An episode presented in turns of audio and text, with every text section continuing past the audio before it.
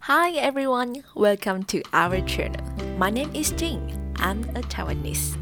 I'm glad to extend a cheerful welcome to all of you and welcome everyone to Alishan. In our channel, we will introduce different topics of Alishan in each episode.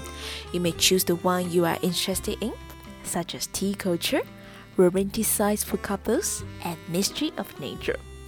Also, we like to show the most convenient way of the transportation and the best parts of Alishan you may not want to miss. Of course, if you want to know more about Alishan, then don't miss every episode. This channel is produced by Alishan National Scenic Area Management Office. In our first episode, let's talk about the general of this place. Are you ready to explore this amazing place? Please join us. Let's start our journey.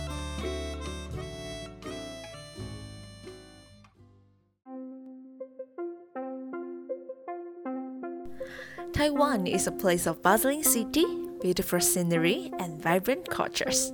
You may not be able to imagine how diverse life in this little island. Taiwan is a semi-tropical island in East Asia, but two-thirds of Taiwan's terrain is mountains.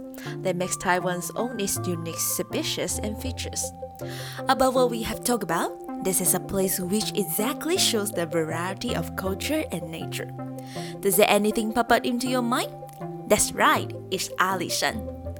Alishan National Forest Recreation Area, located in Chiayi County in central Taiwan, and this mountain is well known all over the world as icon for Taiwan.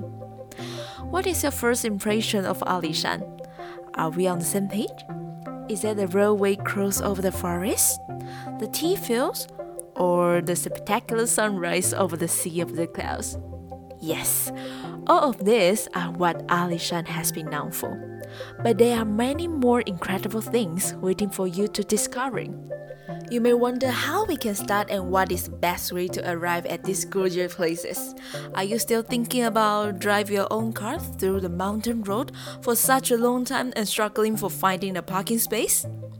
Or you may also want to access here by railway. However, it's hard to get to know this place well, since the railway only can stop at a few places which have enough place for building the station. But there are definitely some stunning sites that are not easy to arrive at. Therefore, Taiwan Tourism Bureau has already provided the tourist shuttle bus service. It is a shuttle bus designed for convenience travel by our government. What are the reasons I recommend it to you?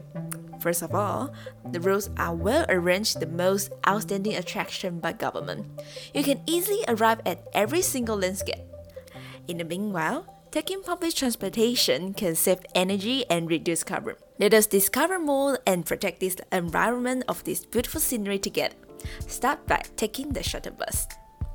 Now, you have a brief overview of Alishan and the tourist shuttle service. Are you looking forward to find out more? Don't worry, this is just the beginning. In the next episode, we will introduce more detail of current bus route in Alishan. However, we got a trade secret to share with you in advance. Not only the current route shown on the website, but there's also the newest route coming soon. Due to the rise of in-depth tourism, the new Ruili route will bring you a deeper understanding of Alishan. I'm already looking forward to the next time we meet. This channel is produced by Alishan National Scenic Area Management Office. You may click the link to find out more about this beautiful place.